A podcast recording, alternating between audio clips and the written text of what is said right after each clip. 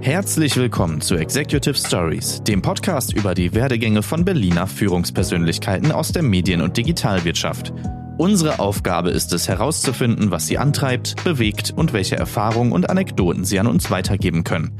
Executive Stories ist ein Podcast von Medianet Berlin-Brandenburg, produziert mit freundlicher Unterstützung von Cluster IKT, Medien- und Kreativwirtschaft und der Deutschen Telekom.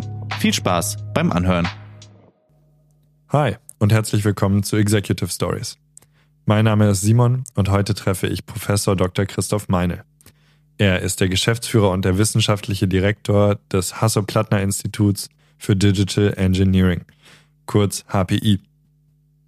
Dr. Meine und sein Team entwickeln seit längerem Digital University und E-Learning Lösungen und das ist auch unser erstes Thema, denn das HPI hatte gerade zum ersten Mal oder hat gerade zum ersten Mal sein erstes voll digitales Semester.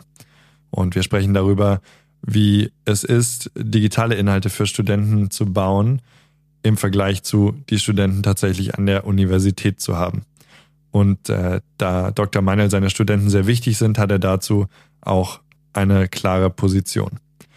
Außerdem sprechen wir darüber, wie sein Aufwachsen im Osten Berlins ihn als Professor, Akademiker und in gewisser Weise auch Entrepreneur und Unternehmer und Aufbauer von Dingen geprägt hat. Und ich finde während der Konversation heraus, wie viele Menschen auf der Welt das Passwort 123456 für ihre Online-Identitäten benutzen.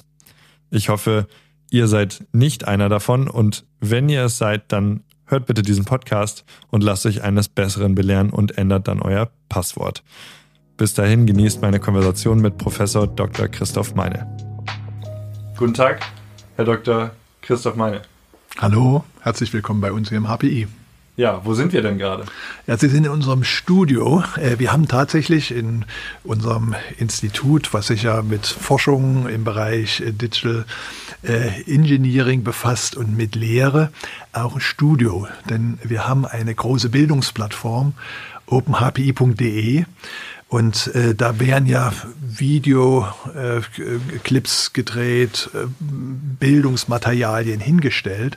Und das war am Anfang immer irgendwie sehr laienhaft dass wir da im Hörsaal versucht haben, da die Aufnahmen zu machen.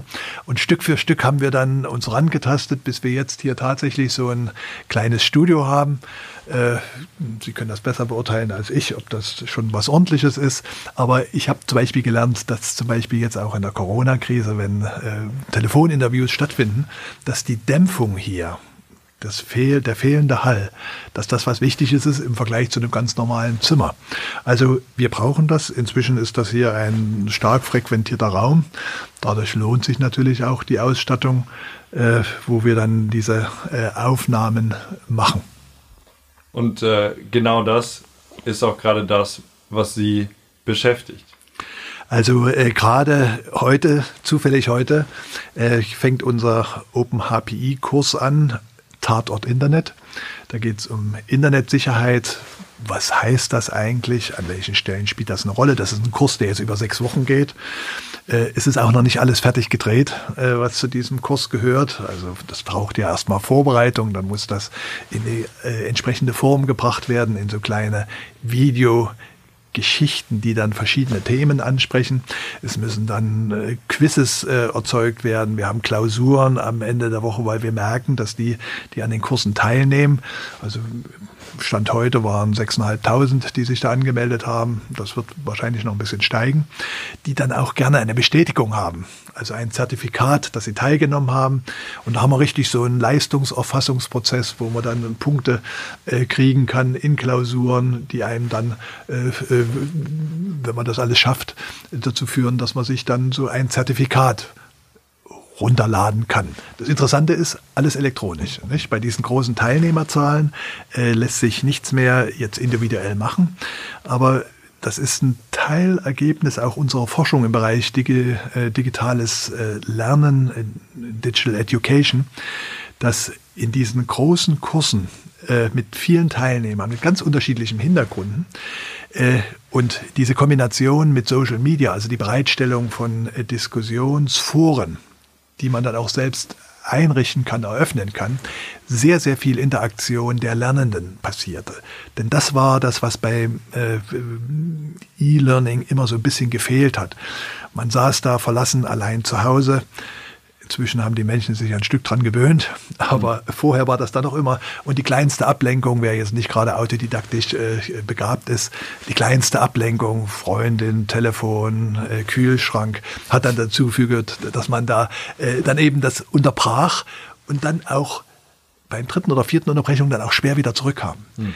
Diese großen Kurse, äh, Fachsprache, Massive Open Online Kurse, MOOCs, mit diesen Diskussionsforen, mit den vielen interessanten anderen Teilnehmern, die führen dazu, dass, wenn ich eine Frage stelle, ich dann eben auch in einer Viertelminute eine Antwort kriege. Das heißt, ich bin dann plötzlich gebunden und sitze da und lasse mich nicht mehr so leicht ablenken und kriege natürlich irgendwie den Kosmos mit, denn was der Lehrende erzählt, das ist, was er für wichtig hält, aber das wird dann untersetzt durch die Erfahrung durch die Fragen, durch die Zweifel der Teilnehmer. Und bei diesen großen Anzahlen ist das natürlich was ganz anderes als im Hörsaal. Da sitzt eine relativ homogene Gruppe von Studenten, mhm. die alle, sage ich mal, auf dem gleichen äh, Wissenslevel sind und sich für ein Thema interessieren. Hier haben wir alles von, äh, die gar nichts mit Informatik zu tun haben, aber jetzt wissen wollen, wie mache ich es denn äh, nun im Internet, dass ich da nicht Opfer von äh, Attacken werde, wie kann ich mich da vor Cybercrime wehren, bis hin zu den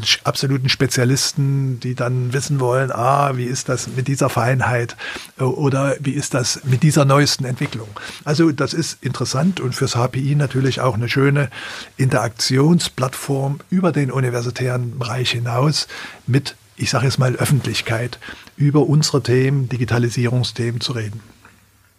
Und jetzt gerade ist äh, E-Learning und die Plattformen, die Sie entwickelt haben für die Uni, auch für die Schule, wichtiger und gefragter als je zuvor. Also wir haben ja immer beklagt, dass Deutschland da so langsam vorankommt, wenn Sie auch an den Schulbereich denken. Also das ist alles 15 Jahre zu spät, wo wir da stehen. Aber jetzt die Corona-Krise ich sag mal, zwei Monate haben die digitale Transformation in Deutschland um zehn Jahre vorangebracht. Die Menschen erfahren plötzlich viele Dinge in dieser schwierigen Zeit mit den Kontaktbeschränkungen. Da gibt's elektronische Kanäle. Das ist nicht ganz eins zu eins. Also wir haben jetzt das Volldigitalsemester, also ein Semester ohne Studenten am Campus. Das Lehrprogramm ist das übliche. Also alle Lehrveranstaltungen, die wir geplant haben, werden tatsächlich angeboten. Aber eben in einer Online-Version. Also mit unserem Teletask-System, das ist asynchron, das ist die Vorlesung dann aufgezeichnet, Studenten können sie sich anschauen, äh, wann immer sie das wollen. Und dann gibt es die Übungsgruppen, Seminare, wo darüber diskutiert wird. Andere Kollegen arbeiten mit äh, Videokonferenzsystemen, wo sie dann unmittelbar äh, Vortrag und Interaktion mit den Studenten kombinieren. Hat natürlich was damit zu tun, ob da jetzt 100 Studenten im Hörsaal sitzen oder ob das eine Gruppe von 10 oder 15 äh, Seminaristen ist, die da äh, zusammenarbeiten. Äh, von unserer Seite, von der Seite der Lehrenden, geht das. Und natürlich jetzt insbesondere für so ein äh, Institut wie HPI ist das nun auch jetzt keine neue Erfindung, sondern wir haben ja vorher damit schon experimentiert. Für die Studenten, glaube ich, ist es ein, eine neue Erfahrung und eben dann doch nicht eine Ersetzung des körperlichen Studiums, alleine zu sitzen, ohne die Kommilitonen, ohne die Campuserfahrung, äh, da im, im kleinen Arbeitszimmer im Studentenheim oder bei den Eltern äh, zu sitzen, auch ohne die Gemeinschaftserfahrung, die ja fürs Lernen auch eine Bedeutung hat. Mensch, die schaffen das, da muss ich das auch schaffen. Der hat da was Tolles gemacht, Mensch, probiere ich auch mal. Also diese Erfahrung, die fehlt jetzt. Aber es ist zumindest so, dass es jetzt nicht zu einem Ausfall kommt und alle jetzt äh, irgendwann warten müssen, bis es wieder geht, sondern wir können da Ersatz bieten. Jetzt zumindest mal für ein Semester äh, äh, klappt, das, äh, klappt das ganz gut, den Umständen entsprechend. Dauerhaft ist es, glaube ich, keine Lösung, wenn Sie da mit Fernstudenten reden. Das ist eben was Wichtiges die Kohorte, die Kommilitonen zu haben, die Gemeinschaft. Äh, die Gemeinschaft auch zu erfahren in der Lehrveranstaltung, aber natürlich auch im Leben drumherum.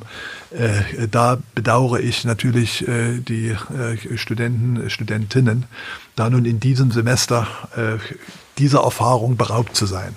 Hm.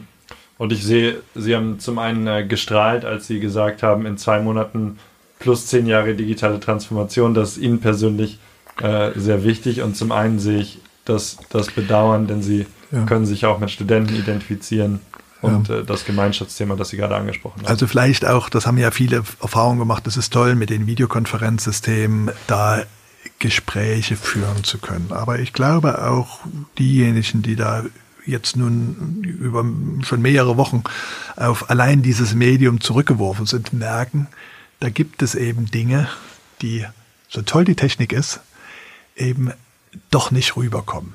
In einem Gespräch, wo es eben nicht nur um die gesprochenen Worte und den Gesichtsausdruck, sondern über die Körperhaltung, äh, auch, auch Zustimmung, äh, Zweifel, die sich dann fein im Gesicht ausdrucken, die dann vielleicht doch auch äh, in so einem Videokonferenzsystem, wo dann mehrere beteiligt sind, eben nicht so äh, genau vermitteln, wo man dann die Person immer irgendwie, wenn sie zu nah am Bildschirm sitzt, mit einer ganz dicken Nase sieht.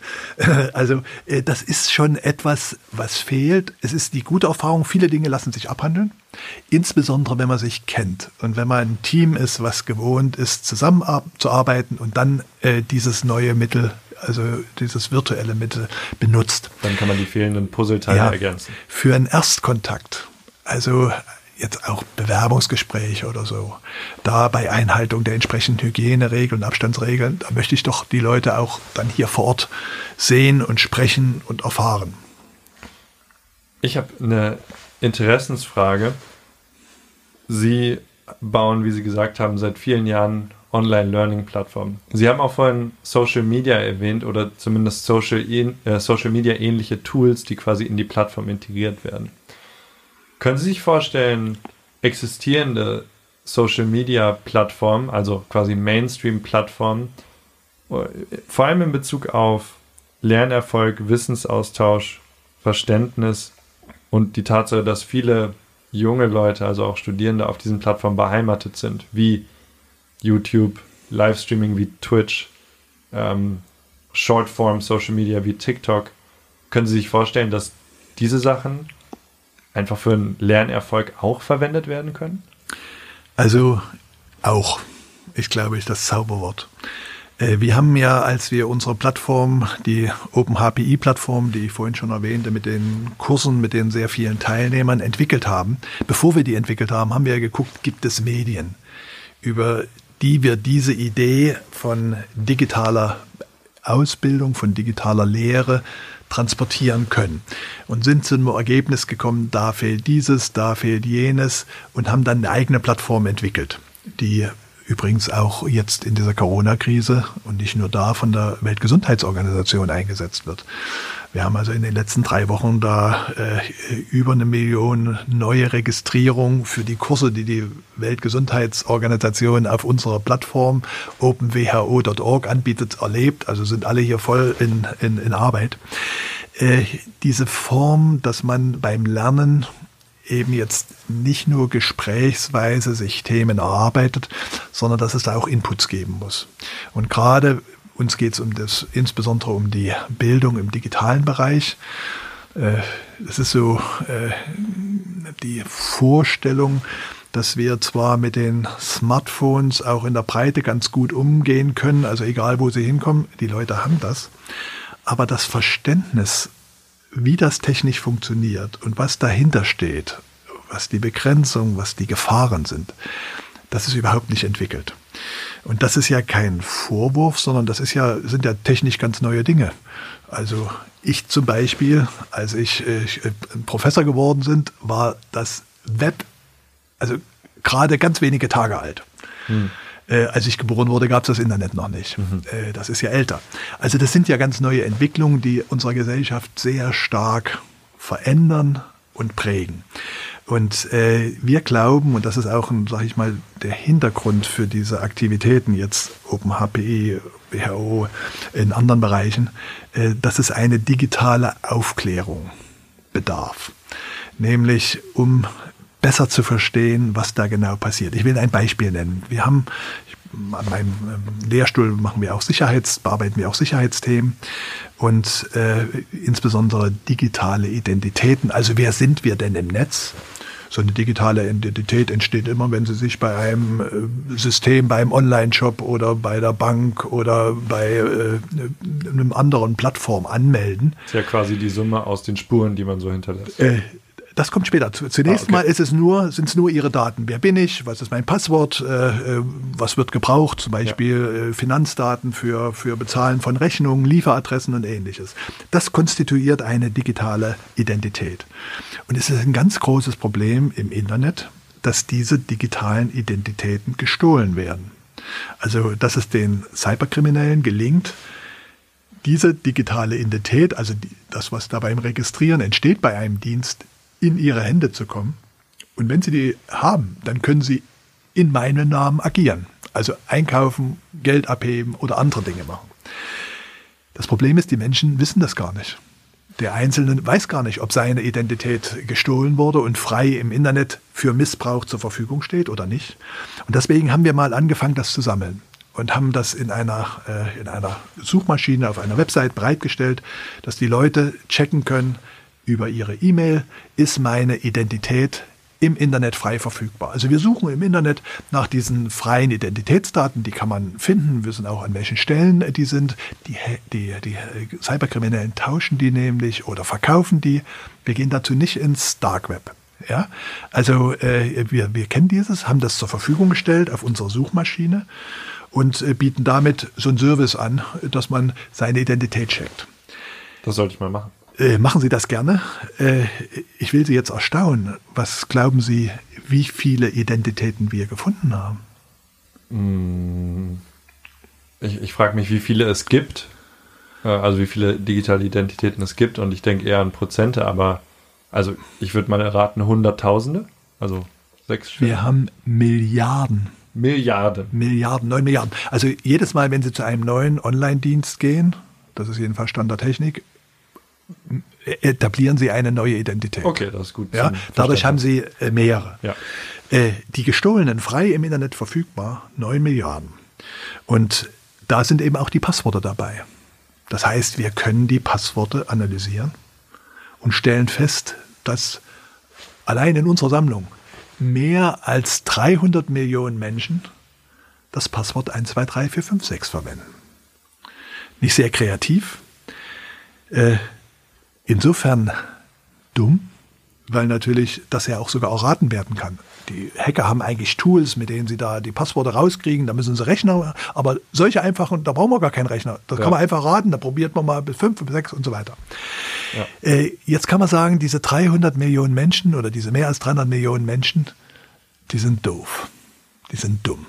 Ich könnte glaube, man sagen. Könnte man sagen. Ich glaube, das ist eine falsche äh, Schlussfolgerung. Ja. Der Punkt ist, die haben nicht verstanden, warum es ein Passwort braucht. Mhm. Die haben nicht verstanden, dass das Passwort, der Schutz, nur für den Schutz ihrer eigenen Daten da ist. Der Anbieter braucht das Passwort nicht. Der braucht es auch, um die richtige Zuordnung zu dem Nutzer herzustellen. Aber hauptsächlich geht es um den Schutz mit meinem Passwort, um den Schutz meiner Daten. So, das ist nur ein kleines Beispiel, das zeigt, dass die Menschen nicht genau verstehen, was da in der digitalen Welt passiert.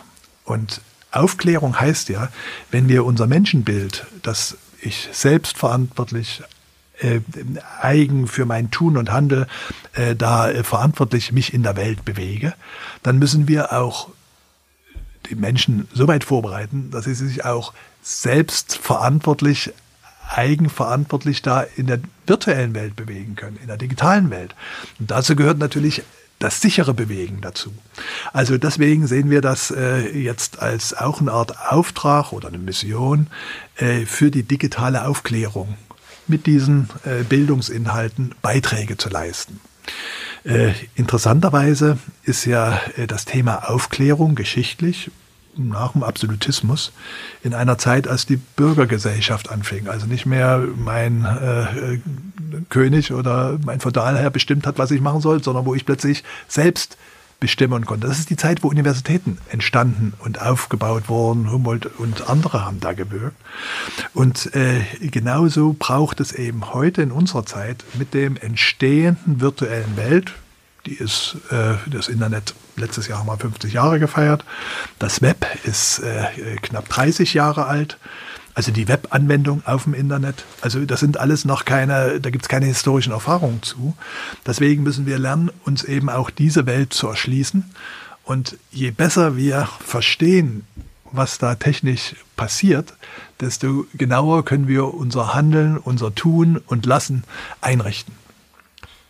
Es ist schön, Ihre Perspektive darauf zu bekommen und auch den Einblick zu bekommen, inwieweit das auch ähm, Ihre persönliche Mission ist. Und ich würde da gerne äh, ja den Gang ein bisschen wechseln und ein bisschen ergründen, wieso das Ihre Mission ist.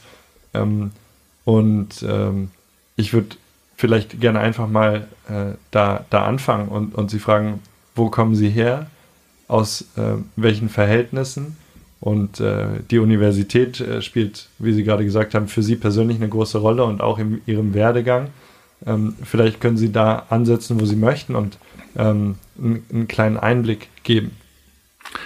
Ja, also ich habe äh, Kindheit, Jugend, Studienzeit äh, im Wesentlichen hier in äh, Berlin verlebt, in Ostberlin. Äh, bin Sohn ältester einer Pfarrersfamilie. Äh, wer da so ein bisschen Bescheid weiß, weiß, dass äh, das Pfarrerdasein im Sozialismus äh, in der DDR äh, nicht ein ganz einfaches war. Dort war ja ein Stück eine einfache Einteilung in die Welt der Guten und der Bösen. Und die Guten, das waren die Parteigenossen und äh, Sozialisten und der Rest war böse. Da gab es keine Schattenteile. Äh, und insofern, weil nun Pfarrer christlicher Glauben da andere Autoritäten hatten, als das äh, äh der SED, der Kommunistischen Partei, lieb war, war man automatisch böser. Und insofern äh, war das halt schwierig, äh, Abitur machen zu können. Es war schwierig zu studieren, es war schwierig zu promovieren. Professor äh, natürlich konnte ich nicht werden. Es hat alles irgendwie doch geklappt. Also dann im zweiten, im dritten Anlauf. Äh, und das hat natürlich ein Stück geprägt in dem Sinne, dass, äh, äh, sag mal, man es A schon zeigen wollte, äh, dass das gehen muss. Hm.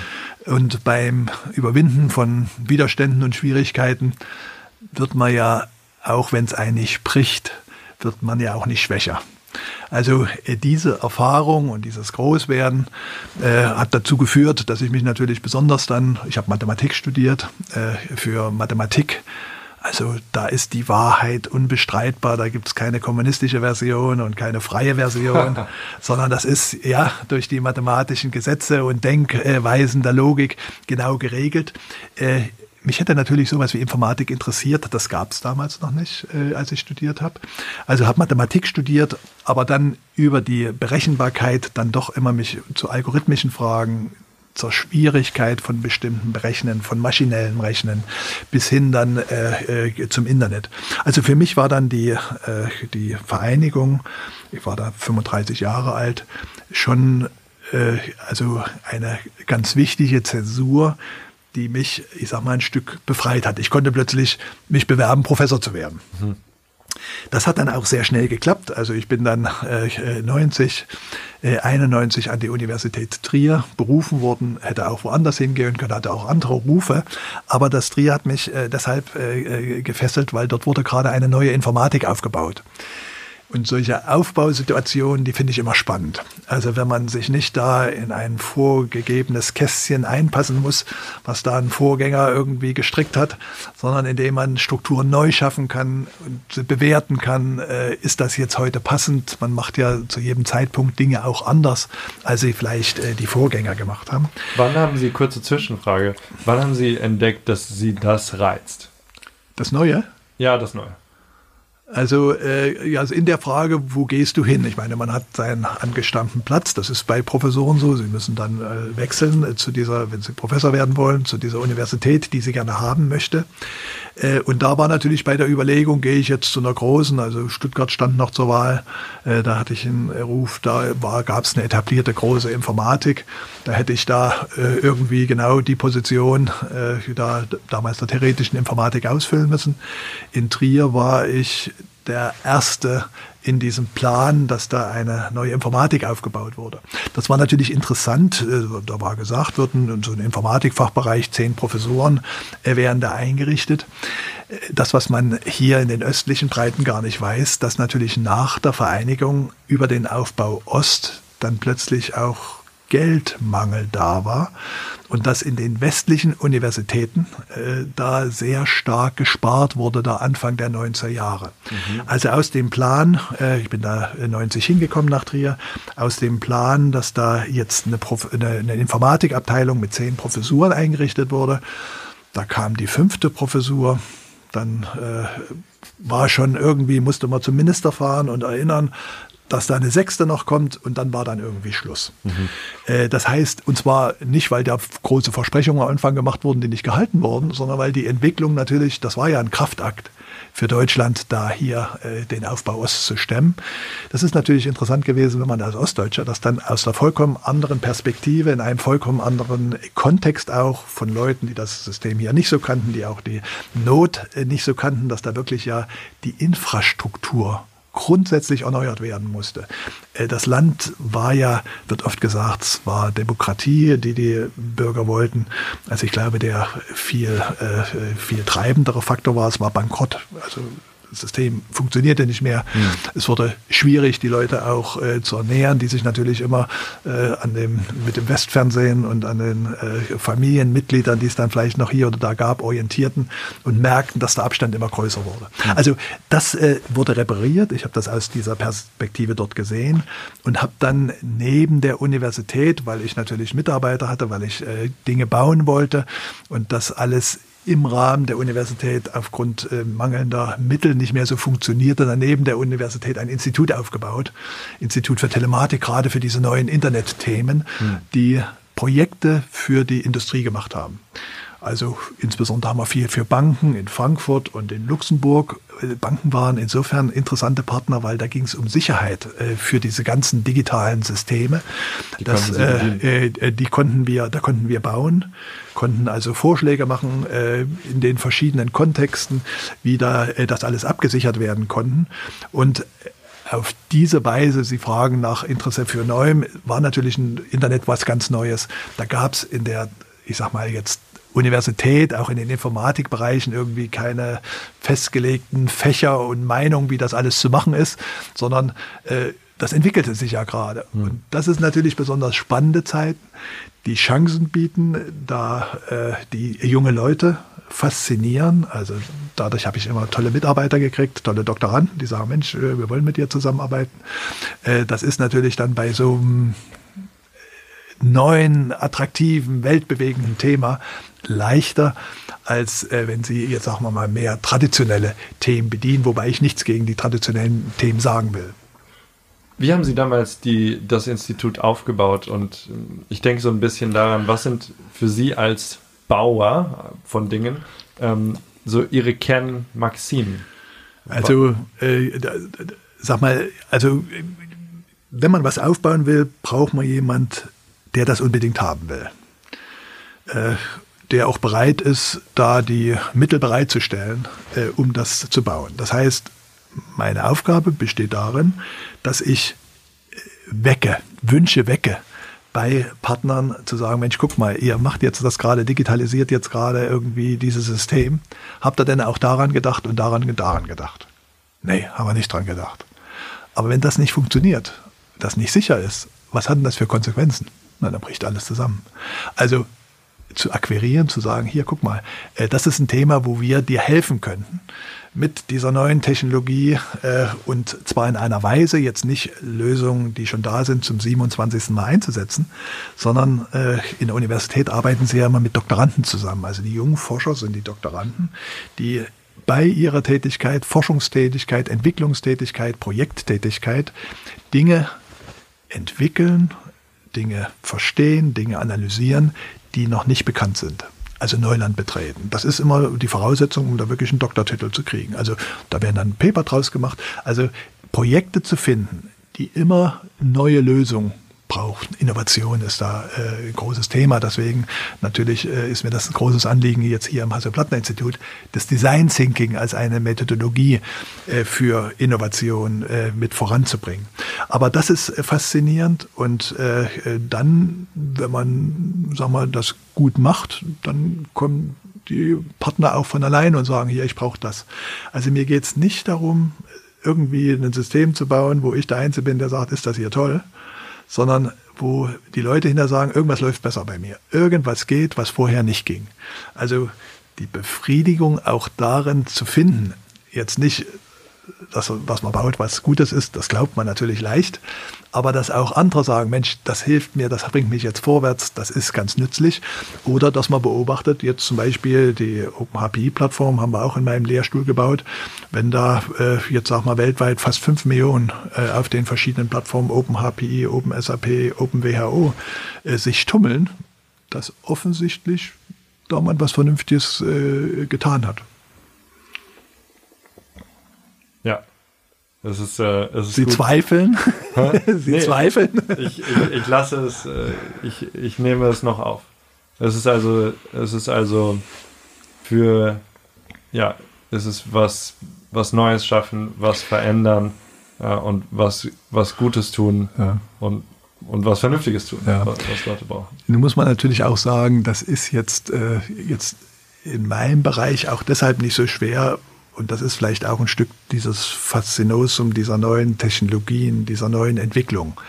Das genau wie jetzt, was mit dem Internet passiert, mit der Digitalisierung unserer Gesellschaft, des Berufslebens, der Bildung, äh, unseres privaten Lebens, dass natürlich das eben alles Innovation, alles Neues. Da kann man nicht gucken, wie haben die das vor 100 Jahren gemacht und wie vor 200 Jahren, sondern wir müssen selber ran.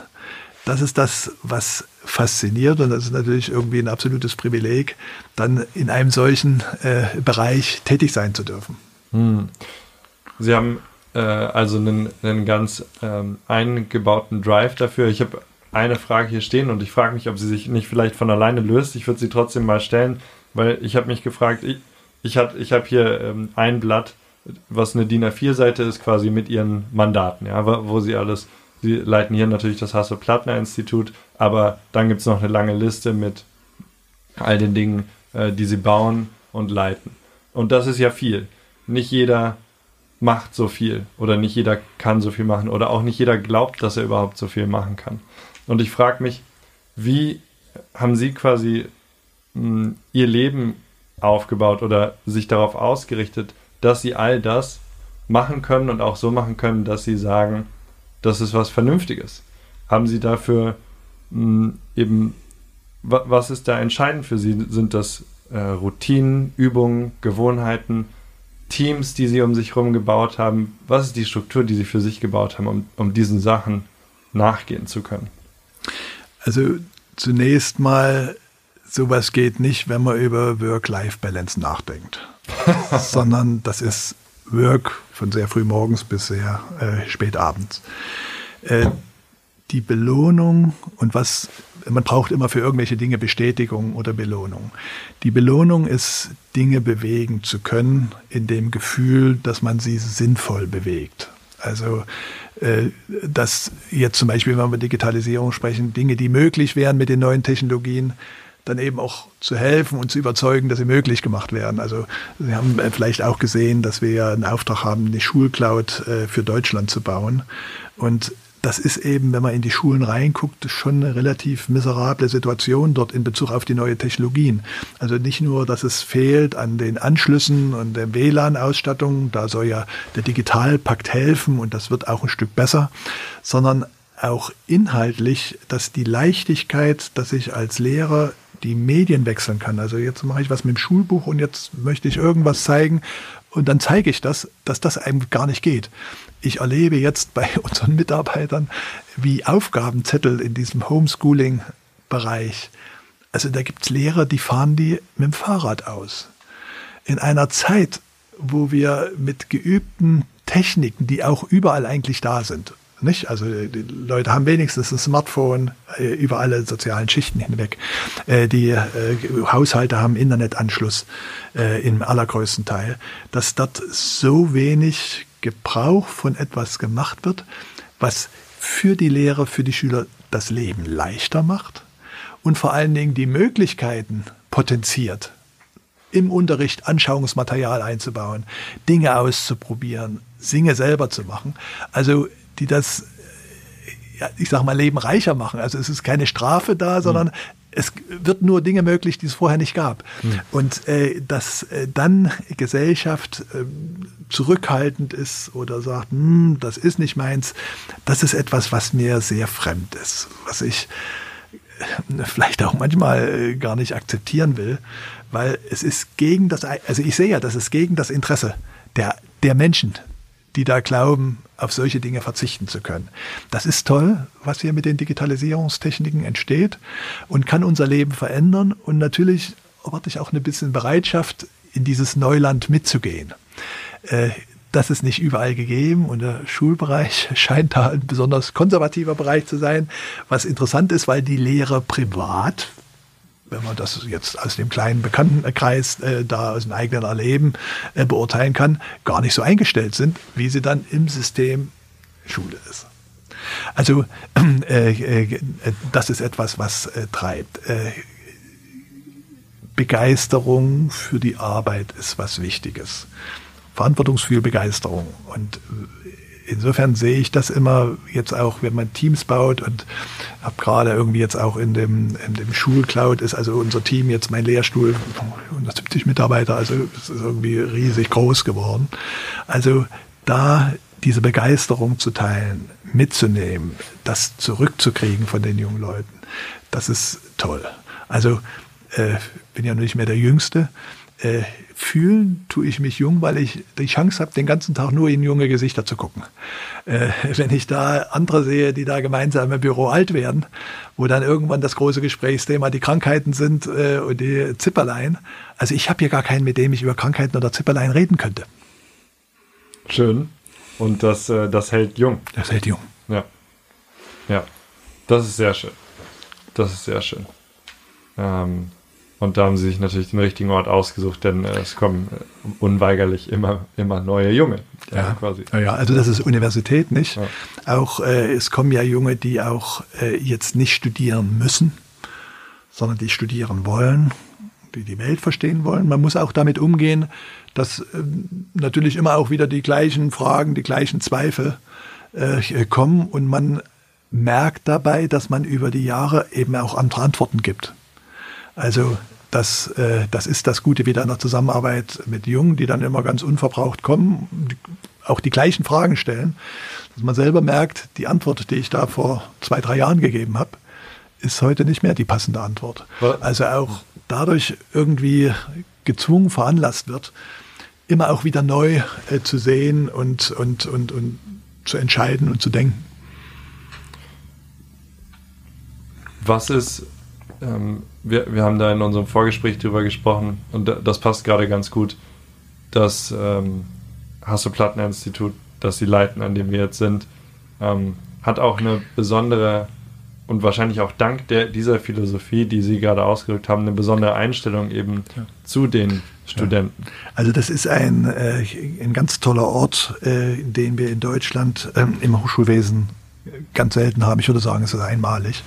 Nämlich, dass ein äh, privater Stifter, der jetzt nicht nur Geld gibt, um Universität zu machen, sondern der in diesem Bereich, in diesem Digitalisierungsbereich groß geworden ist, sehr erfolgreich geworden ist, eins der weltgrößten Unternehmen aufgebaut hat als Gründer, der also auch Vorstellung hat, wie man äh, mit den jungen Leuten arbeiten soll, wie, wie man Lehre organisieren soll, vielleicht auch ganz anders, als das im traditionellen Universitätsbereich ist, der auch mit dieser Erwartung kommt, dass wenn da schon irgendwie hier hervorragende Bedingungen da sind, dass das natürlich dann auch äh, erwartet wird, dass man da Platz eins ist. Also Plattner will nicht Platz zwei sein oder Platz drei sein. Mm, mm, mm. Also äh, das ist etwas, was natürlich anspornt, die Möglichkeit, eben äh, jetzt mit über Inhalte äh, Dinge zu machen, über den Gedanken, dass die jungen Leute hier, äh, das unterscheidet so ein bisschen von der Universität, in einer kleinen ausgewählten Zahl hier studieren können. Die äh, Studierenden brauchen da keine Studiengebühr bezahlen. Äh, und dieser kleine, äh, diese kleine Gruppe ermöglicht es sehr persönlich auszubilden, auch sehr projektnah auszubilden. Also sehr früh sind unsere Studenten mit bei diesen Forschungsprojekten, sind also HIVIS, wissenschaftliche Hilfskräfte, jetzt im Schulcloud-Projekt oder im OpenHPI-Projekt, sind also an den großen Projekten mit beteiligt und werden dabei natürlich angeregt, Mensch, ich muss das genauer verstehen. Warum ist denn das hier so? Warum ist denn das nicht anders gemacht worden? Also aus dieser Richtung Motivation für das Lernen dann von ich sag mal, theoretischen Dingen oder von Hintergrundwissen zu erlangen. Äh, das ist etwas Tolles, also hier äh, die Leute fördern zu können und eben auch frei zu sein, ein Stück von den üblichen Zwängen, die da in den Massenuniversitäten herrschen, äh, ganz klar es muss erfolgreich sein. Also die Erwartung besteht. Das ist jetzt eher nichts zum Hängematte, ja. äh, sondern zum Vorneweglaufen und gerne auch im, im Kontext und Interaktion mit dem staatlichen System. Wir sind ja Fakultät der Universität Potsdam im Sinne, dass hier eben mit den plattnerischen Mitteln Dinge ausprobiert werden können, die dann gerne, wenn sie sich als erfolgreich erweisen, vom großen System äh, übernommen werden können. Also so ein Stück Schnellboot zu sein im äh, deutschen Universitätssystem, äh, verbunden mit dem Universitätssystem und natürlich auch international verflochten. Wir haben äh, Hasso-Plattner-Institut an der Stanford-Universität, wir haben Hasso-Plattner-Institut äh, für, also für Design ist das dort, für ähm, äh, Design Thinking. In New York ist ein neu aufgebautes Hasso-Plattner-Institut für Digital Health. Wir haben unsere Doktorandenprogramme, unsere HPI Research Schools in Südafrika, in China, in Israel, äh, in äh, Kalifornien. Also diese Möglichkeiten prägen natürlich äh, das Haus ja. von den Studenten über die Forscher äh, äh und die Professoren. Äh, und äh, also das ist äh, eine Freude, hier arbeiten zu dürfen. Hm. Ähm, kommen wir zum Ende. Es ist ein sehr, ein sehr, sehr schönes fast Abschlusswort.